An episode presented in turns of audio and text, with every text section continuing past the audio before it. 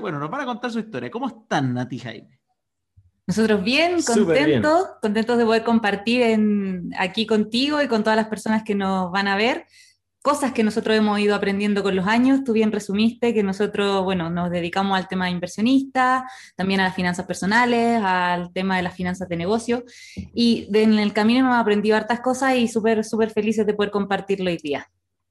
Buenísimo. Partamos por el principio. ¿Quién es la Nati? ¿Quién es Jaime? ¿Cómo llegaron a este tema de, de querer eh, crecer en el mundo de inversiones? Bueno, nosotros, bueno, somos pareja, somos pareja desde el año 2012 y el 2014 fue cuando conocimos por primera vez el concepto de libertad financiera, ingresos pasivos, inversiones. Y en eso, bueno, nos lo conocimos a través de un curso que una vez nos invitaron de una institución que ya no existe. Eh, y esa institución hizo un curso gratuito como de entrada. Y ahí nosotros fuimos porque decíamos, mira, nos interesa aprender a, invertir? En realidad estábamos, fuimos porque eh, queríamos aprender a invertir nuestros ahorros y no sabíamos nada del tema, nada. Éramos personas que teníamos un sueldo, yo creo como cualquiera, y te dicen, oye, eso es que igual se puede invertir. Nosotros fuimos como de curioso. Ni siquiera fue como un gran interés ni un gran dolor, sino que fue de curiosidad. Casi como no tengo otro plan que hacer este día a la tarde, bueno, vamos. Y claro, fue eh, totalmente revolucionario. Yo creo que a muchas personas que empiezan en la educación financiera leyendo Padre Rico, Padre Pobre u otro libro, se dan cuenta que es como que a uno le abrieran los ojos a un abanico de posibilidades que nunca antes había visto. Mm. Y eso nos pasó y nos metimos de cabeza ahí a estudiar, a aprender y a poner en práctica. De hecho, todo partió para poner en práctica para nosotros. Y luego, después de años, dijimos, bueno, y esto también lo podríamos enseñar. Y así fue como creamos la empresa. ¿Y, cuál fue el primer paso? El primer paso, ya tomaron el curso y, ustedes dijeron, tenemos una capacidad de ahorro mensual. ¿Podían ahorrar? ¿Ahorraban a ese minuto? ¿Hacían algo con los ahorros? ¿Qué, ¿Cómo fue esa génesis inicial de, oye, qué, rico esto que la platita crezca? Me imagino que algo así se debe haber sido la sensación, pero ¿cómo fue ese principio? Que es muy interesante para alguien que está nuevito en esto y dice, oye, yo no sé nada de nada. ¿Cómo partió eso? Bueno, nosotros al principio, al principio, si bien teníamos sueldos de profesionales, no ahorrábamos, ahorrábamos muy poquito. De hecho, Natalia tenía un par de ahorros por los primeros meses que trabajó, pero después ya no teníamos ahorro y no sabíamos, de hecho, dónde se iba el dinero.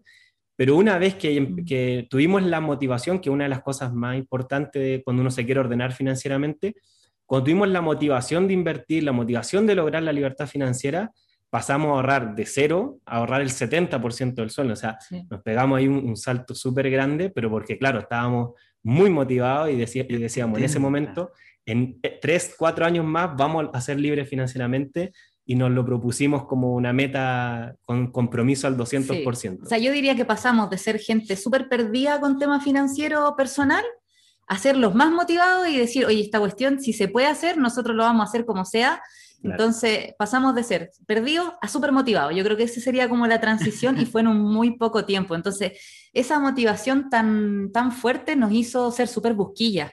O sea, inventarnos cosas, de hecho, muchas de nuestra, o sea, nuestro programa de finanzas personales, de hecho, fue inventado por nosotros, a raíz de esta aceleración increíble de, del tema financiero que queríamos hacer. Fui, nos inventamos unos Excel ahí, unas cuestiones medias medias raras para, para nosotros primero y que luego eso nos permitió enseñarle a los demás cómo se podía hacer una optimización de las finanzas personales nivel ya, adiós. Pero yo creo que fue eso, fue una motivación muy, muy grande que apareció de la nada a raíz de esta, esta posibilidad nueva que no conocíamos. ¿Y, tú, eres, tú eres contadora y Jaime, tú eres... Ingeniero civil eléctrico. Perfecto, ingeniero civil eléctrico y contador. O sea, y tú le veías las contadurías de la empresa, pero no nunca pensabas en tus finanzas. Ingeniero civil eléctrico, nada que ver con negocios, eh, trabajo, trabajo, me imagino. Pero yo le veía las finanzas a las empresas eléctricas en ese. Ah, mira, o sea, te metiste en tema ahí. Sí. sí, los dos estábamos ligados. No, y soy hijo de padres de que estuvieron toda su vida trabajando en impuestos internos, entonces el tema contable, tributario y todo, siempre desde chico era para mí un lenguaje normal. ¿Qué piensa tu papá de que ya no pagues casi ningún impuesto en Antonio? yo creo que... Todavía no nos da su opinión de eso. Yo creo que le, vamos a preguntar a ver qué opina. Debe estar contento, pero, pero bien. Él, él le, encantaba el tema de impuestos, así que sabe que si pago menos de manera legal, no, no nada fuera de la legalidad, yo creo que él está. Pero algo, algo que yo quiero dejar claro, que si bien Francisco nombró Andorra y de hecho habló de lo que la mayoría de la gente conoce en Andorra, hace poco de hecho salió un artículo en el diario financiero hablando de que todos los españoles estaban migrando a Andorra así como en, en olas. Sí, está, la, la embarrada. Es que aparte ocurre algo, porque hay incluso, yo vi un, un TikToker, que también es youtuber, que decía, no es que se quieran ir de España para buscar solamente pagar menos impuestos. Y había uno que dijo, yo me estoy yendo a otro país que pago exactamente lo mismo de impuestos. Solamente que mm. veo en el país que me voy que los impuestos en verdad sí se retribuyen a la sociedad como ellos quieren. Más que mm. solamente que te saquen impuestos. Hay, hay muchos países que pagan altos impuestos, pero la gente está súper feliz viviendo en esos países. Al parecer, el problema que está teniendo este, este, eh, España es que, al parecer, no se ve esa retribución de que te saquen un 47% de tu sueldo casi. Entonces, como... Mm. Sí, sí, eso también pasa. De hecho, para nosotros, sin saberlo, cuando la primera vez que, intentamos emigrar fue, era España, sin saber el tema de los impuestos y llegamos a Andorra. Sí, para nosotros fue una sorpresa agradable, muy, muy agradable. Aunque no lo crean, nuestra razón de estar aquí no fueron los impuestos. No.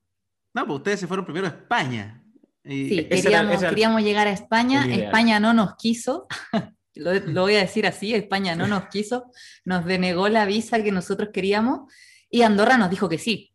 O sea, en Andorra... Claro, o sea, Andorra al mes siguiente nosotros teníamos todos los papeles aprobados para estar aquí y, montar nuestra empresa aquí. En cambio, en España nos tuvieron seis meses intentándolo.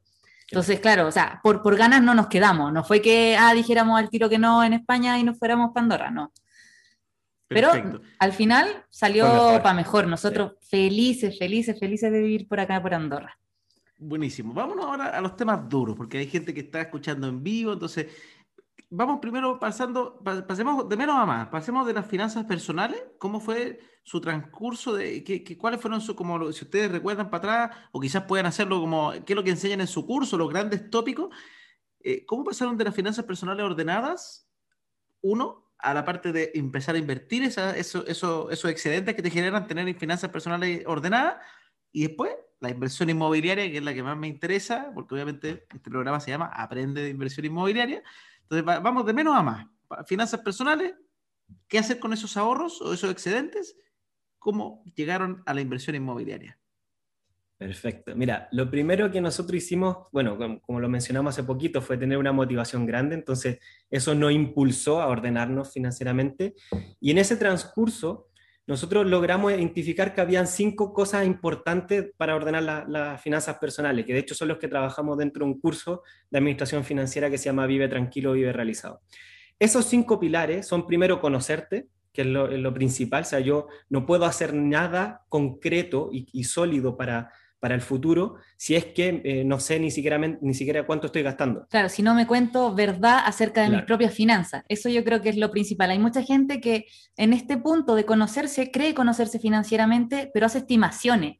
Hace como, no, mira, yo me gasto más o menos tanto y puedo ahorrar más o menos tanto, pero esos más o menos, cuando uno los pone en un papel, claro. a veces distan mucho de la realidad. Entonces yo creo que de, ese, de eso nosotros hablamos que es el primer pilar, que es conocerte, que es contarte como verdad tanto en los gastos como en los ingresos. Muchas personas dicen, no, si yo sé cuánto gano, seguro, porque cuando a veces tienen bono, aguinaldo y no sé, distintas cosas, al final dicen, no sé en realidad cuánto gano en el año. Entonces, tanto en ingresos como en gastos hay que conocerse.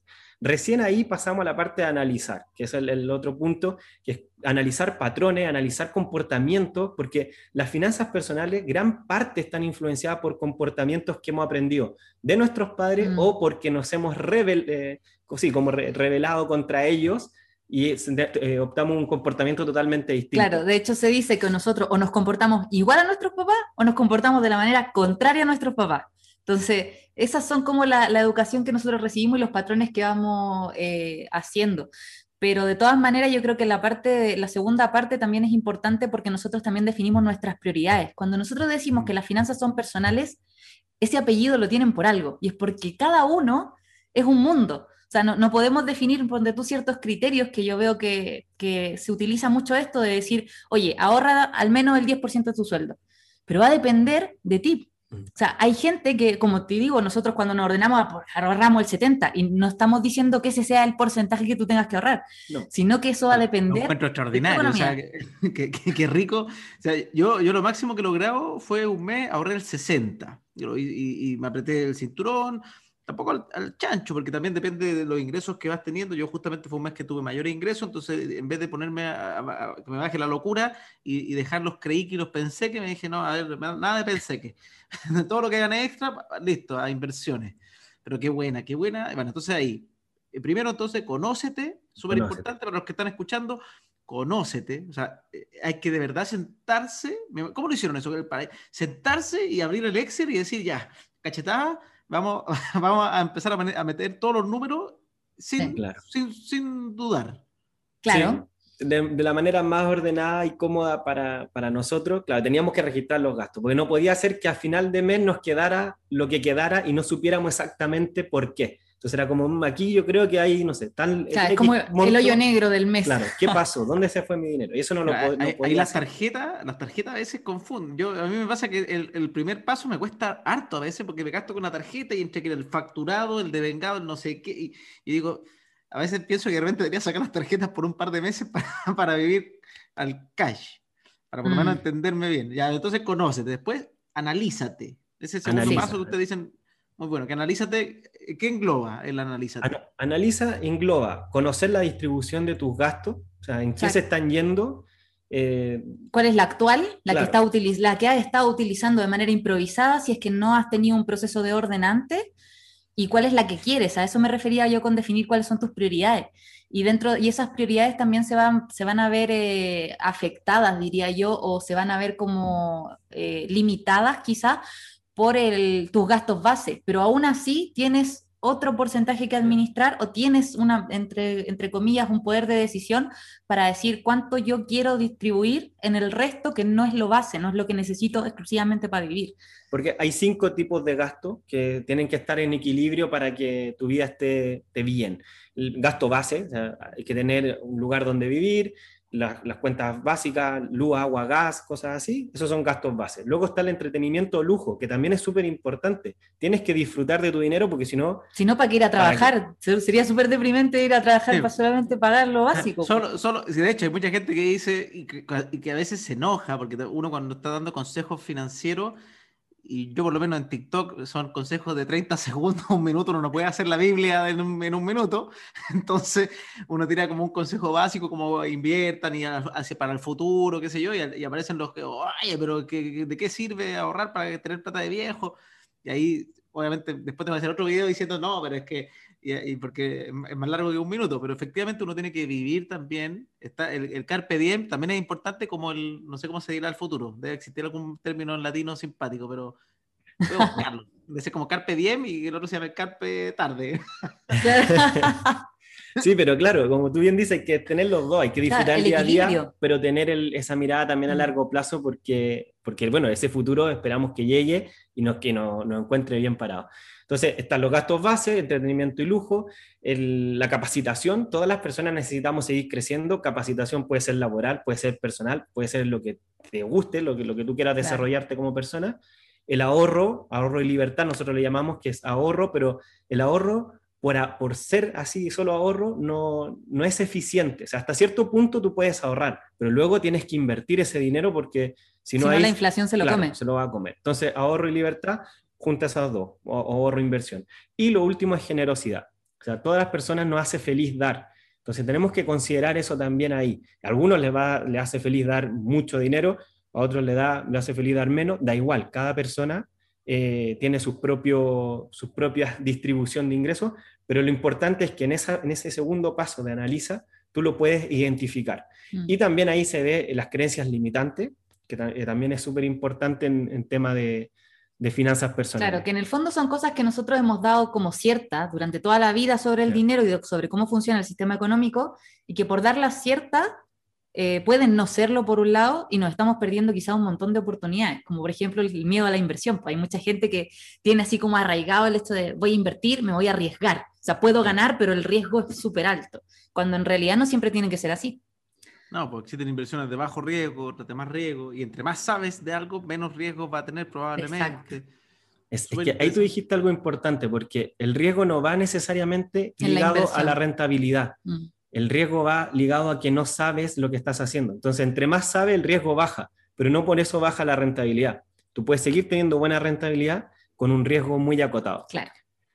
Bueno, la tercera fase, ya llegamos al módulo que uno de los que más me gusta, que es el toma acción, porque ahí ya empezamos a hacer cosas y ahí hay tres pilares en, ese, en esa parte de las finanzas, que es ahorrar, cómo, cómo empezar a, ahorrar por una persona que nunca ha ahorrado. El segundo pilar es em, cómo eh, salir de deudas de manera eficiente, mm. porque no es, si las personas ya tienen deuda, lo pasado pisado, o sea, ya pasó. Esos son... Uno no saca nada con empezar ahí a clavarse el puñal y decir chuta, que la embarré. No, no, no, eso no sirve para nada. Lo mejor es mirar para, adelante. sirve para contar la historia, ah, para que, claro. para que no se repita, ojalá. Claro. Pero, que la gente, claro, tiende a, cuando se da cuenta de todo el potencial que tiene su dinero, tiende a culparse por lo que ha hecho antes. Mm. Pero en realidad, como digo, no, no hay que llorar eh, sobre la leche derramada.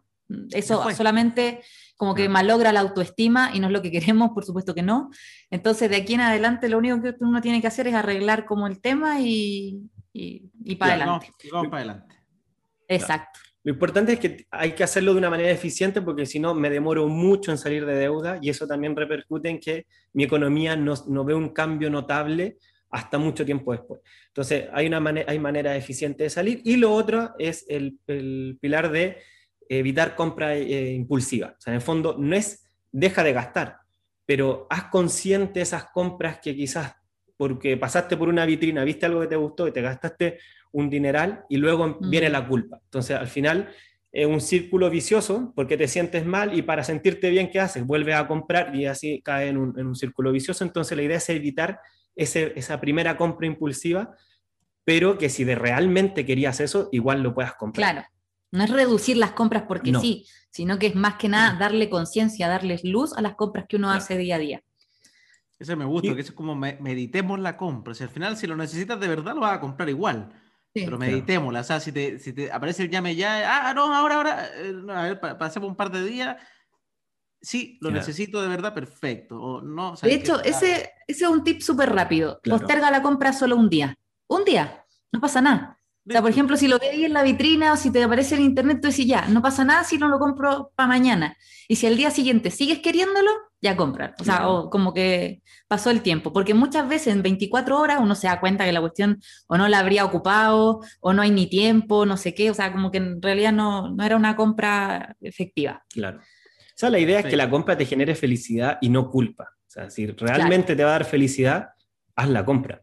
Pero si al día siguiente te vas a arrepentir, mejor no.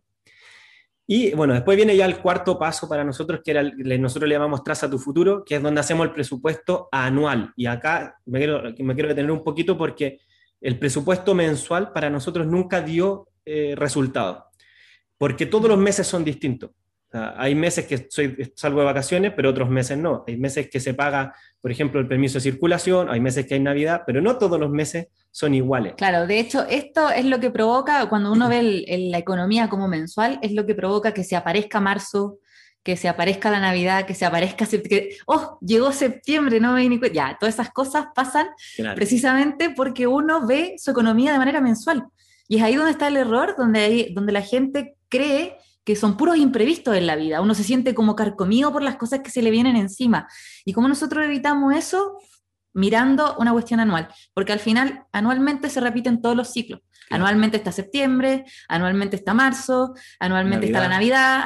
Entonces ahí uno disminuye la ansiedad y se puede eh, preparar para esos eventos sin que la economía se, se, vaya al piso y los planes de ahorro y todas esas cosas y haya efecto rebote en el fondo.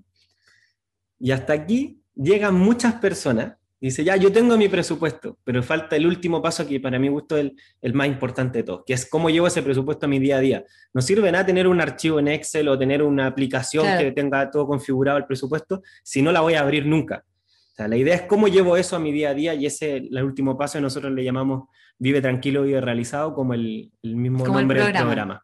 Y otra cosa que yo quiero rescatar de los cinco pasos es que la mayoría de las personas empiezan el 3 No sé, hay cachado que toda la gente que dice, oye, me voy a poner a ordenar mi economía, y al tiro se van a las acciones. O sea, restringe sus compras, tratan de ordenar sus deudas, prepagan crédito, o sea, se van a tomar acción directo, pero no han pasado por los dos pasos anteriores. Y generalmente eso es lo que hace que fracasen eh, en las acciones que toman. O que digan, yo no sirvo para esto. Cuando al final les faltaron dos asuntos importantes, que es primero conocerse y luego definir cuáles son sus prioridades y cuál es el plan, o sea, para, para qué quieren hacer todo esto. Al final, si tú te fijas, nosotros antes llevábamos una economía que se podría denominar normal, que era que no te sobre nada a fin de mes, o sea, como vamos viendo, vamos tirando, y, y eso no es necesariamente malo, pero ¿cómo nosotros podemos optimizar nuestra organización? Gracias a una motivación. O sea, yo te dije que pasamos de ser personas así como súper perdidas y normales a personas súper motivadas. Entonces yo creo que esos dos pasos anteriores son la clave del éxito para todo lo que uno haga después. Qué tremendo, voy a tener que tomar curso, maldición.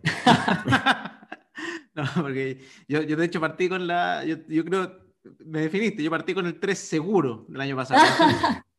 no, igual hice un poquito del primero, hice un poquito del primero porque, porque estaba tan estresado por, por mis deudas que me senté, pero de hecho no, no terminé el Excel completo por, por, por, eso te dije mi dolor esto de las tarjetas, porque me metí dije, ya, ¿en qué se me da la plata? Y empecé a anotar en un Excel algunas cosas y de repente no veía algunos gastos y decía, ¿este fue este mes o fue el mes, que, el, el mes pasado? Ah, ya, chao, y dejé y, hice como los gastos macro, pero dije, Francisco, eh, tengo que dejar de tomar café ah, y, y, saqué algunos de raíz al tiro y empecé a tener un ahorro relativamente interesante, eh, no el 70%, pero tuve un ahorro interesante y, y después además me puse, me enfoqué y dije, necesito acrecentar mis ingresos, que sea otra, otra vía, uno puede bajarlo, pero uno, uno no siempre puede mm. bajar todos los gastos, sino que dije ya, eh, soy relativamente experto en inversión inmobiliaria, como mejor más eso y es algo que me genere más ingresos porque es un nicho que conozco, que me da bien, que me gusta, qué sé yo. Entonces, ahí empecé y empecé a ahorrar harto, empecé a invertir hartas cosas, pero me pasa, todavía me pasa, o sea, diciembre me tocó un mes sorpresivo que me gasté un montón y... ¿Te apareció diciembre? Me, apareció, fue como, oye, oh, este mes no puedo ahorrar casi nada. Entonces, claro. Entonces, eh, pasan esas cosas, la verdad, eh, es verdad, y, y, esa disciplina cuesta. ¿sí? Yo a veces también digo, eh, mucha gente cuando, porque no, no, no, no, sé si es comparable 100%, pero, pero hasta cierto punto sí, que es como, por ejemplo, a mí con el peso, que también me cuesta harto. Yo siempre creo que, por eso les digo, tienen que hacer algún programa que se llame Gobiernate. pero, claro, sí. Pero, eh, uno, uno tiene que dominarse, porque con el peso también están yo te diría, o sea, no sé cuántas recetas hay para bajar de peso, cuántos programas, cuántos gimnasios, cuántos doctores, cuántos nutricionistas, eh, la mm. cetogénica, la no sé qué, la de ayuno, ah, o sea, y, y, la gran mayoría funciona, hasta comprarse productos de, de negocios multinivel te funciona, porque te tomáis un batido con leche que tiene 400 calorías, te tomáis dos de esos al día, obvio que vaya a bajar de peso, o sea, las formas de bajar de peso son tantas, y, y uno mm. dice, pero ¿cómo lo hizo esa persona? Porque no sirve que te lo digan solamente, no sirve comprarse el manualcito, mira, acá tengo la dieta de Apti, de Tompkins, de lo que sea, eh, lo que sea, Tompkins no existe, ese es del sur, nada que, pero tengo la dieta del, del, gallo, me compré las máquinas, me, me hice un gimnasio espectacular en la casa que al final, o un doctor me lo dijo en buena, al final hasta, que tú no tomas eh, el peso del asunto y, oye, ¿en qué? Y, probablemente uno tiene que hacer ese ejercicio también de qué estoy comiendo, cuáles son mis alimentos malos, hacer una ruta hasta, hasta qué peso quiero llegar, por qué ese peso me va a servir para la salud, voy a dormir mejor, voy a no sé qué, a visualizar los beneficios para entender que por qué te va a hacer también eso. Y hasta que no empiezas a hacerlo y, hacerlo de verdad, no, pasa nada. Entonces la gente a veces alega, oye, que es tan difícil ser flaco. Y yo siempre le digo a la gente, oye, pero es que no, o sea, sí, es difícil ser gordo, obviamente es súper difícil, te caen mal los pantalones, tienes que comprarte ropa de gordo, o sea, yo lo, pasa, lo paso, todavía sigo cuatón, entonces es fome ser gordo, o sea, no es entretenido para nadie, es difícil, pero también es difícil ser flaco, ambos son difíciles, y todo es difícil, eh, elige qué difícil quieres vivir, el difícil de, de sentarte, ser ordenado, ser metódico, y, en las finanzas personales es un poco así. ¿no? Obvio que no es fácil, no es, no es sencillísimo y, ah, sí, escuché un podcast, mañana parto, mis finanzas se arreglaron. No, sino que uno tiene que meterle harto trabajo, lo que usted dice, cinco pasos, imagínense, acá lo tienen reducido en un curso de cinco pasos y cada paso es importante y cada paso tiene pega detrás, hay trabajo que hay que hacer. Hay algunas personas que porque como todo en la vida, o sea, a veces hay futbolistas que son maravillosos con la pelota, nacieron maravillosos, hay gente maravillosa con las finanzas que tiene una cabeza fantástica y lo, hace muy rápido, pero la gente común tiene que hacer un esfuerzo adicional. Entonces me gusta esto que lo, engloben en estos cinco pasos y, voy a tener que probablemente tomarme algo yo porque yo sigo, mejoré muchísimo, estoy años luz del año antepasado, pero aún me falta. Así que estas cosas y, acá tú dijiste un tema que, que, yo no lo tengo en mi presupuesto, y creo que es muy importante, tener un ítem de aprender. O sea, yo cada vez, y, y es, como, es como el secreto esto, es como eh, hace rato que vengo pensando que debería invertir más en educación personal, como que sigo eh, apegado a los cursos gratuitos, los podcasts gratuitos. Me compré un curso nomás, que fue muy bueno, pero, pero dije, ya sabéis qué, y ahora que me lo dicen, todo el mundo me lo está diciendo en distintos días, ya parece que va a tener que tener un presupuesto de educación personal en distintos temas. Mm. Sí, eso es importante. Nosotros mantenemos y eso también te ayuda después a tomar decisiones. Mm. Porque si ya gastaste tu presupuesto de capacitación, todo lo que venga en ese año, dicen, no, ya, Aparte me capacite. Es increíble cuando uno tiene un presupuesto lo que se empodera de su vida financiera, porque nosotros cuando tú llegando aquí, lo primero que hicimos fue ir a meternos a todos los seminarios que vimos, que, que veíamos que se hacían en España y que nosotros no podíamos ir. Entonces nosotros llegamos a, no, nos metimos en varios.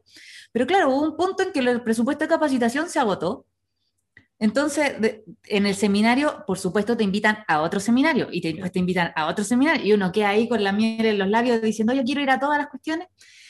Pero para nosotros era súper sencillo. La gente nos decía, oye, te voy a ver en el seminario tanto y nosotros, no, el presupuesto se, para capacitación se acabó.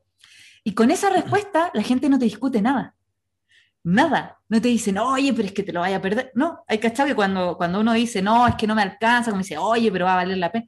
No, pero si tú decís, mi presupuesto ya no es, o sea, como que mi presupuesto me lo dice, le dejáis la responsabilidad al presupuesto. Y de hecho la gente yo creo que se queda pensando, yo, al menos eso es lo que yo pensaba cuando les veía la cara, era como, ¿y tienen un presupuesto para esto? era como... qué ordenado. Claro. Y bueno, y recalco, tiene que ser anual, porque por ejemplo, en este caso los seminarios no eran todos los meses. Entonces nosotros definimos un monto anual y en base a eso decidimos a qué capacitaciones. Claro, si íbamos a una grande o íbamos a, muchas, pequeñas o compramos millones de libros, o sea, es distinto, porque al final el presupuesto se llama capacitación, pero tú lo podés destinar o una vez al año o eh, en pequeños trozos con muchos libros, o sea, va a depender de cada persona. Ahora, esta metodología que nosotros desarrollamos para las finanzas personales en realidad es para cambiar cualquier tipo de comportamiento, mm. porque al principio dije, una de las, de las cosas más importantes para las finanzas es tu comportamiento. Eso es lo que va a determinar tus resultados. Y con respecto a la analogía que tú hacías con la alimentación, aplica exactamente igual. O sea, si yo, por ejemplo, no me conozco, si yo me, si yo me conociera alimenticiamente, alimentariamente, perdón, ¿Cómo? Si yo me conociera y supiera que, por ejemplo, dispongo de X cantidad de tiempo para cocinar o no dispongo de tiempo para cocinar, cambia totalmente las dietas que tengo que hacer. si yo soy vegano, lo más probable es que no puedo salir fácil a encontrar un lugar vegano. Tengo que cocinar. Entonces, no voy a seguir una dieta vegana si no tengo tiempo para ello. Acá es lo mismo en finanzas. O sea, si yo no me conozco, cualquier acto que yo haga después puede que lo, mantenga, pero por una semana. Claro, y lo peor de todo es que eso pega la autoestima, porque uno cuando pasa la acción sin pasar por lo otro es como, chuta, no sirvo para esto. Y eso es un golpe así como en el estómago porque tú veis que a otras personas les resulta y a ti no. Entonces tú decís, chuta, ¿seré, seré yo, señor? Es como, ¿cuál, ¿cuál, es mi problema? ¿Qué, tengo malo? ¿Cachai? Pero cuando en realidad no es la, no es la persona el problema, el problema es que se saltó los otros dos pasos que son súper importantes, pero no era un problema con la persona en sí. Perfecto. Vamos ahora a, los pasos técnicos. Mira, llegaron a Andorra. Eh, ahí todavía lo tenían el curso hecho, ¿sí? Sí, sí. El curso empezó en Chile. Ah, empezó en Chile. Ya, entonces volvemos, recapitulemos. Eh, empezaron, más que el curso, porque no quiero irme a ese lado, me quiero ir a ¿Cómo fue su primera inversión? ¿En qué minuto ustedes dijeron, ya, oye, logramos sacar, porque por lo que entendí, muy rápido sacaron el 70% de su, de su, sueldo en ahorros, tremendo paso. ¿Cuándo dijeron, invertamos? ¿Y cuáles son sus primeras inversiones? Y después vamos a la inmobiliaria, pero ¿cuáles fueron sus primeras inversiones? Que dijeron, ya, tenemos plata, ¿qué se hace? La primera inversión, bueno, más allá de la inversión en capacitación, la primera inversión como buscando rentabilidad económica, fue la, una en bolsa, siguiendo un, análisis distinto al que ahora utilizamos, y en, ese, en esa inversión nosotros perdimos dinero. Perdimos aproximadamente 500 mil pesos chilenos en, por cada uno por, esa, por, no, por no seguir lo que ahora nosotros predicamos. Claro. Y, y luego de eso, la siguiente inversión. Se fueron al, al, al, olfatímetro, me imagino. ah, esta metí o sea, no, Nos guiamos más por lo que se conoce como análisis técnico. Claro. Entonces nos fuimos al tema de predecir lo que iba a pasar con el precio. ¿Y qué pasó? No fuera que nuestros análisis estuvieran mal, de hecho, nuestros análisis estaban muy bien hechos, porque nosotros no somos de saltar a, las inversiones, nosotros en ese sentido somos bien calculines, somos, analizamos bien y todo el tema. Entonces, ¿qué fue lo que nos jugó en contra en ese momento? Fue que el análisis técnico o utilizar eh, ese tipo de análisis te dice lo que puede llegar a subir el precio, pero no te dice el cuándo. Entonces nosotros eh, asumíamos que ese precio iba a subir, pero no sabíamos cuándo. Pasaban los meses y no, y no, y después de seis meses dijimos ya. Claro, o sea, vendamos y hubo que hacer la pérdida. Asumimos la pérdida, ¿por qué? Porque queríamos entrar a otra inversión. A la siguiente. Inversión inmobiliaria. bueno, tenía que ver con inversión inmobiliaria, pero en realidad era un fondo de inversión privado para, para levantar capital en, para una inversión inmobiliaria. Entonces, claro, ahí nosotros, ahí sí nos, nos fue bien, porque, bueno, era un, con un contrato y todo, sabíamos la rentabilidad antemano, bueno, fue, fue un buen contrato en ese momento, pero no era algo replicable. O sea, no es como, ah, sí, todos los meses o todos los años voy a encontrar un fondo de inversión privado en el que yo pueda participar. Entonces, bueno, eso finalmente funcionó bien y después de eso recién fue cuando hicimos la primera inversión inmobiliaria que, que, ahí sí se puede replicar. ¿Y el fondo de inversión privado, para, solamente como conocimiento, porque yo nunca he entrado en un fondo de inversión privado, eh, Ahí uno normalmente se requiere un capital un poquito mayor o te dejan entrar fácilmente. Depende del fondo. Este, este requería un capital mayor. Este requería, si no me equivoco, cerca de 40 millones 40 millones al, al, menos. Al menos, de ahí hacia arriba. Ah, pero, claro. Por favor, un, o sea, harto tuvieron que meter. Sí, pero, pero lo bueno, es, o sea, no lo bueno, sino que este en particular tenía 40, pero hay otros que pueden ser menores. De hecho, acá en España conocemos algunos de, de una persona que son 10.000 euros, claro, como 8 son millones. Como 8 millones. Claro. Mm. Entonces depende el, el, fondo de inversión privado. Ahora, yo entiendo que en Chile, al parecer, no se puede hacer publicidad de, de fondos de inversión privado. O sea, no pueden poner un cartel ni hacer eh, publicidad digital, pero cuando uno ya está dentro del rubro puede conocer opciones y, bueno, yo, yo esto pongo como disclaimer, hay que conocer muy bien quién está detrás del proyecto y todo, porque al final un fondo de inversión privado es antes de la venta en blanco. O sea, es el paso previo, es como el levantamiento. Está financiando los primeros cimientos de una inversión inmobiliaria. Una inversión inmobiliaria tiene cuatro fases, que es la, el levantamiento de los primeros inversionistas, luego la venta en blanco, luego la venta en verde y después la entrega inmediata. Entonces, uno entra antes del blanco, de la, compra en blanco. Y ahí obviamente no hay ni, papeles, no hay nada que sustente el proyecto. Entonces, el grado de inversión es más grande, esa, perdón, de, de, riesgo. es más grande. Entonces, hay que hacer un muy buen análisis mm. de, todo, de las personas que están detrás, de la institución, de todo lo que, lo que uno le puede ayudar a, a reducir al máximo ese riesgo. Sí. Perfecto. Oye, buenísimo. ¿Y cómo llegaron a la inversión inmobiliaria? Bueno, Natalia le encanta la inversión inmobiliaria, entonces también habíamos tomado ya cursos de inversión y dijimos, bueno, hay que poner en práctica. Ahí nos dimos cuenta que muchas veces los cursos te entregan una teoría, pero que no es realizable. O sea, como... Claro, que de la práctica distan, o sea, hay, muchas cosas imponderables que, que uno no se espera cuando está poniendo en práctica realmente la inversión inmobiliaria, en especial cuando es con crédito. O sea, y, aunque no sea con crédito, de hecho es peor, porque cuando lo haces sin crédito, tienes que hacer tú los trámites que te hace el banco. O sea, el banco en este proceso te ahorra un montón de cosas para protegerte. Pero cuando el banco no está involucrado, además esas cosas las tienes que hacer tú. Entonces hay, como digo, un montón de cosas imponderables que las descubrimos haciendo. Y fue bien entretenido ese proceso porque nos pasó de todo. Yo digo que... Ah, pero ¿ustedes compraron sin banco inicialmente? No, compramos con banco. Con banco, ya. Sí, pero aún así, súper pendientes del proceso porque a nosotros nos, nos, interesaba como inversionistas conocer todo. O sea, queríamos saber qué, para qué era esto, cómo, cómo nos protegíamos de tal cosa y eso. Entonces, igual andábamos como detrás del banco sabiendo qué hacía y qué no. Perfecto. Oye, interesante. Entonces, ¿y primera propiedad? ¿Compraron, me imagino, un departamento de inversión o una casa? ¿Cómo, cómo eligieron esa primera propiedad? Departamento. A fines del 2015 fue la, primera inversión, en este caso mía, y luego Natalia, pero terminó antes Natalia que yo, porque mi, corredora en ese momento, bueno, más que mi corredora, la corredora del, dueño. Ambos compramos propiedades usadas. Sí, usadas. Ninguno ah, compró nueva. Mira, se fueron ahí a buscar precio bajo. Sí, claro. es que nosotros queríamos lograr alta rentabilidad. Piensa que nuestro plan era súper ambicioso, súper ambicioso, pero no por eso más arriesgado. O sea, como bien dijo Jaime, la rentabilidad no tiene que ver con el tema del riesgo. Pero como era ambicioso, necesitábamos bajarle el precio, porque al final la rentabilidad siempre es determinada por el precio de compra. Exactamente. Entonces, bueno, en ese momento hicimos ese análisis, el, compramos las primeras propiedades, mi proceso se demoró un montón, de hecho, tanto que casi eh, queda fuera del, del proceso del, de la compra y venta, del contrato. Del contrato, casi se pasa. Hasta esta fecha, de hecho se pasó, pero ahí como que el banco dijo ya, bueno, si estaba tan avanzado que, y se pasó como una semana, como ya, ya está.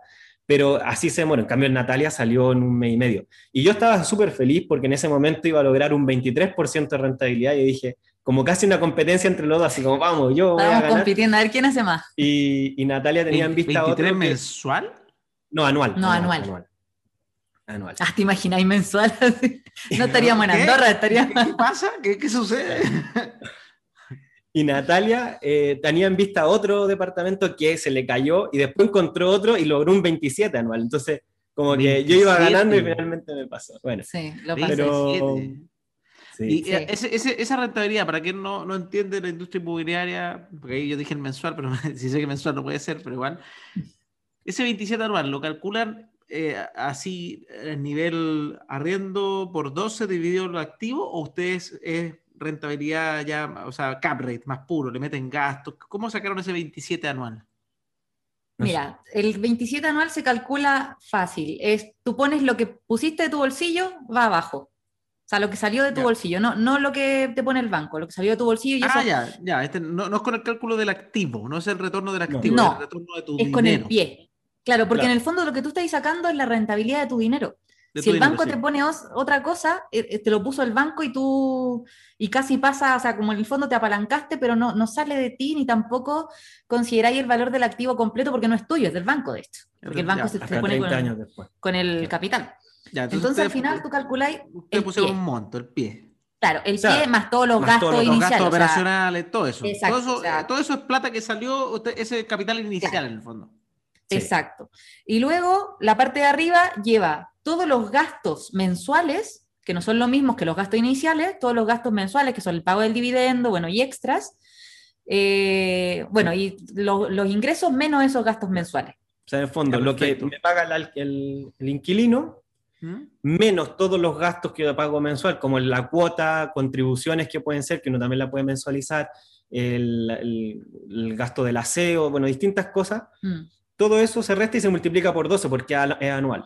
O de otra manera puedo pensar, ¿cuánto me paga el inquilino? Lo multiplico por 12 y luego le resto todos los gastos anuales a la cuota del banco. Incluía la vacancia y todo el tema. La de hecho, si es que hubo vacancia, si no, no se incluye. Interesante ese concepto, porque nosotros el, para estimar las rentabilidades también siempre utilizamos vacancia y eso depende del tipo de, de inmuebles que uno esté evaluando. O sea, por ejemplo, si un inmueble pequeñito, la vacancia va a ser más seguida, pero lo más probable es que más, más rápida, más corta. Claro. Va a tener una rotación más alta, pero va a ser más corto el tiempo para volver a alquilarlo. Cambio, un, departamento dura, dura 1,5 años, por decir algo, en promedio, pero dura dos semanas sin arriendo, por decir algo. Exacto. Una cosa así, sí. Y otros departamentos con, no sé, cinco dormitorios y tres baños, quizás la persona cuando alquila se queda cinco años, pero cuando se va no lo alquilo en dos semanas, me demoro mucho más. Entonces, siempre dependiendo del inmueble, eh, estimamos una vacancia distinta. Está buena, voy a pedir esa fórmula porque es interesante para compartirla. Ah, normalmente hay varias, hay varias fórmulas que se ocupan para la inversión inmobiliaria eh, y, creo que como que cada empresa trata de inventar una fórmula nueva como para decir, mira, esta, es la fórmula, pero es verdad. Creo que la usted es muy interesante porque al final es, contra tu flujo real y, aparte le, le, le restan el dividendo porque las más comunes son ya la más bruta que yo siempre digo a la gente, se llama rentabilidad bruta porque es de brutos. Pero que, es la típica arriendo por 12 dividido el valor del activo, que no considera el crédito, no considera nada. Es como, es como saber cómo es el activo en sí y como sin costos de promedio. O sea, es súper fantástica. Mm. Entonces, esa bruta. Después el cap rate famoso, el típico que también es lo que te renta por 12 menos todos los gastos, o sea, el ejercicio que ustedes hacen, pero dividido el valor del activo. claro que no tiene que ver, eh, no, se le, no se le resta por el dividendo, ese no se resta, ese se va a otro lado. Y, eso es la, ese, y ese es el cap rate del, del, departamento como si fuera comprado al contado, que también se ocupa mucho para la inversión.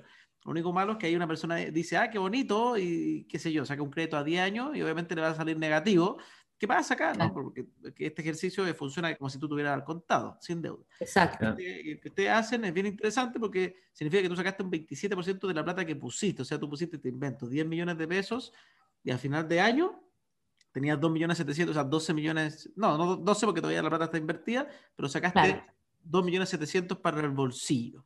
Exacto. ¿Y sabéis por qué lo hacemos así? Tiene una explicación. Porque nosotros al final eh, no solamente invertimos en inmuebles, como bien dijo Jaime, nosotros incursionamos en el tema de acciones y después aprendimos a invertir en acciones sin eh, esto de estar especulando con cómo iba a ir el precio. Pero eh, es importante conocer cuánto renta tu dinero, porque eso te permite conocer los costos de oportunidad de una inversión versus otra. Entonces, si yo tengo estos 10 millones que tú hablabas, yo tengo estos 10 millones y los voy a poner en inmuebles, ¿cuánto me rentarían en otro lugar? ¿Cómo sé que me conviene más?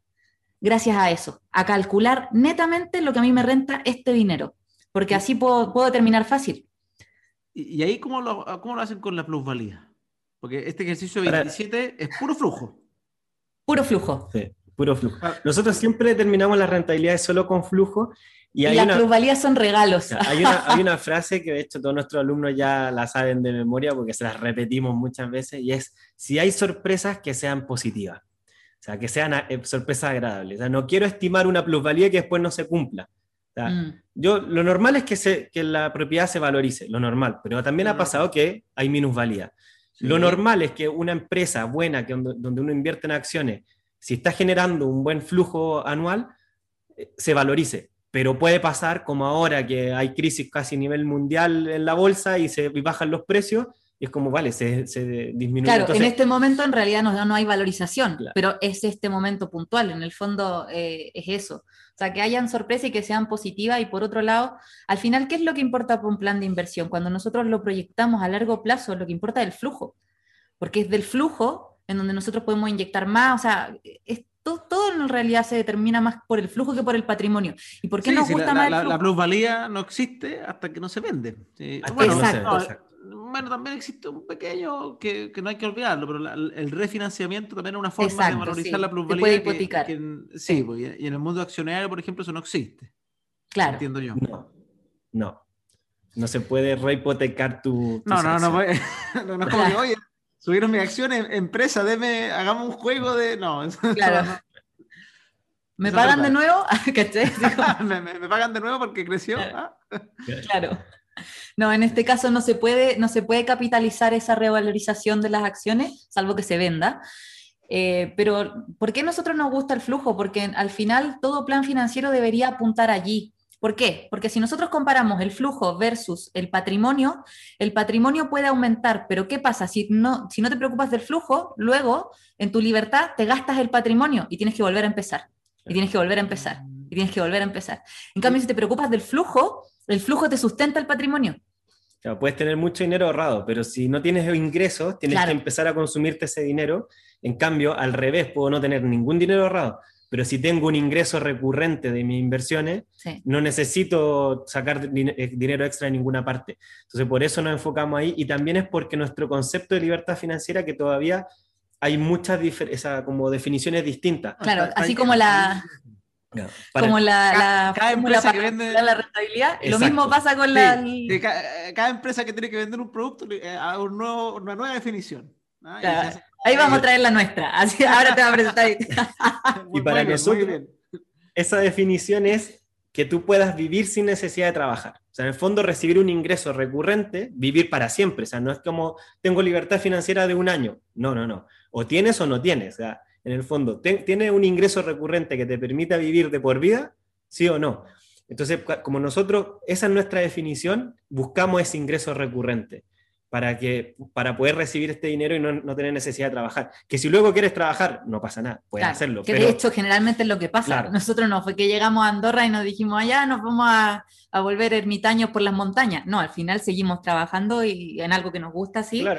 Pero seguimos, pero no, no con ese, esa presión financiera de decir tengo que generar lucas porque si no me quemo.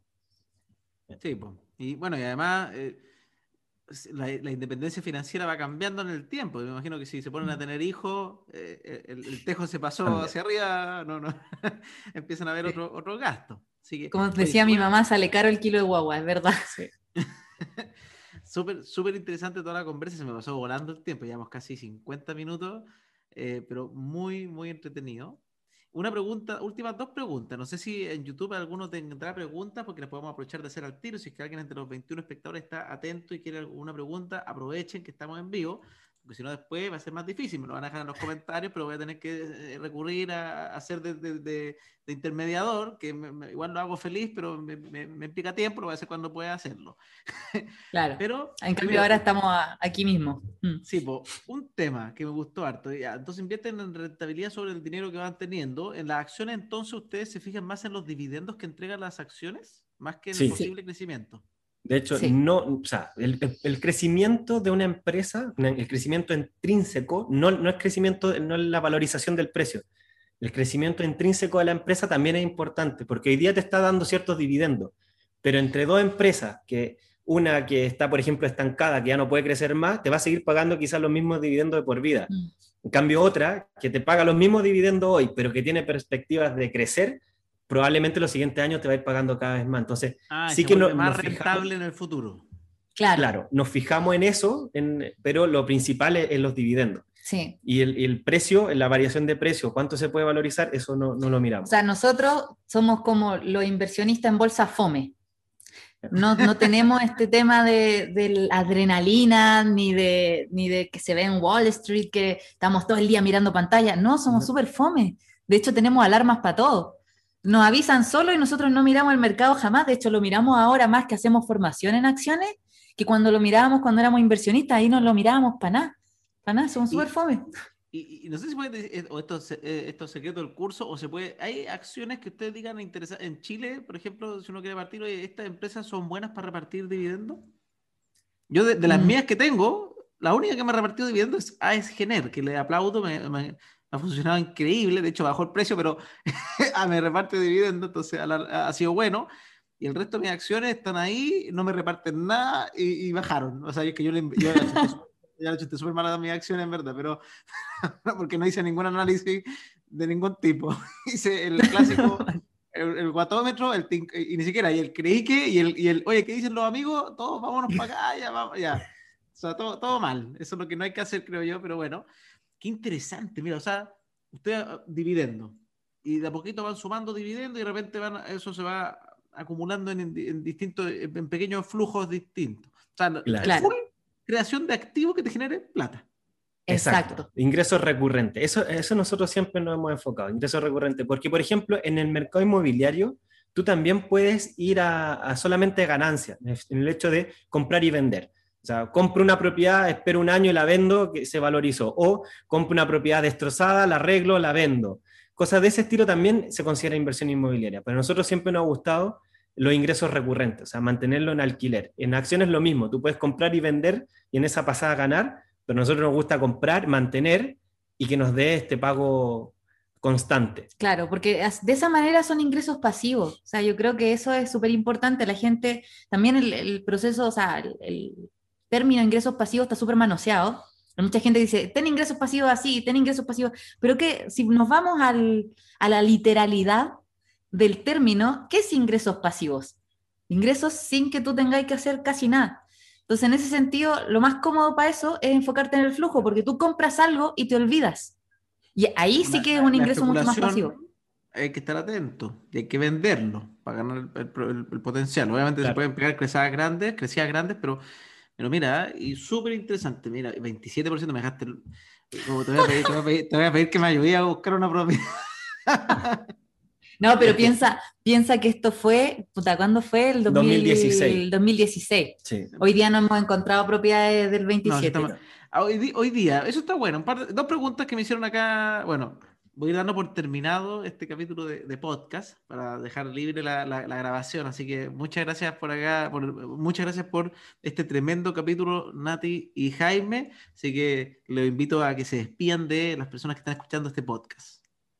Bueno, primero que todo, gracias a ti por la invitación, gracias a todas las personas que están escuchando, porque estos son los primeros pasitos que al final hacen un cambio real en la vida. Así que felicitaciones a todos los que nos están escuchando por estar aquí, por, por haber estado todo el rato eh, escuchando este podcast o viendo la transmisión en vivo. Así que eso, muy agradecido de ti y de todos ellos. Sí, y los dejamos invitados, bueno, si quieren saber más, tenemos... Así, ah, ¿dónde los encuentran? ¿Dónde los encuentran? En www.realizados.com, en Instagram somos realizados-bajo, porque el realizados a secas estaba ocupado.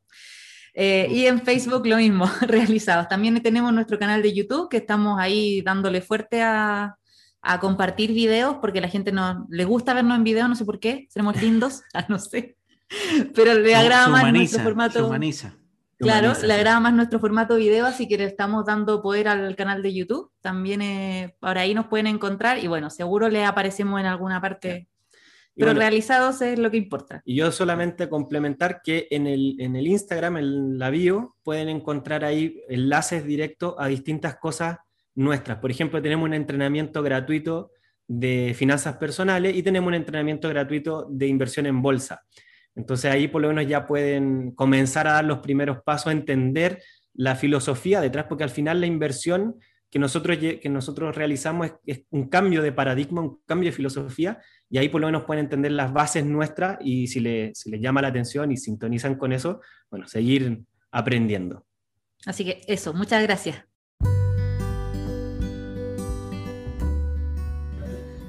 ¿Cómo están? Bienvenidos a un nuevo capítulo de Aprende de Inversión Inmobiliaria. Y hoy día vamos a hablar sobre dos temas muy importantes, las finanzas personales y obviamente la inversión inmobiliaria, con dos personas muy entretenidas que se llaman Jaime y Natalia, fundadores de Realizados. Ellos se dedican en gran medida a las acciones, acciones en análisis fundamental donde buscan dividendos, incluso ellos no viven en Chile, están en Andorra y buscan vivir o conseguir esta soñada independencia financiera a través de, principalmente en su lado, es las acciones que les entregan dividendos. Entonces, muy entretenido conocerlos, saber su historia, lo que hacen. Espero que este capítulo les encante, como me encantó a mí conocerlos y vean un poquito más allá de las inversiones tradicionales.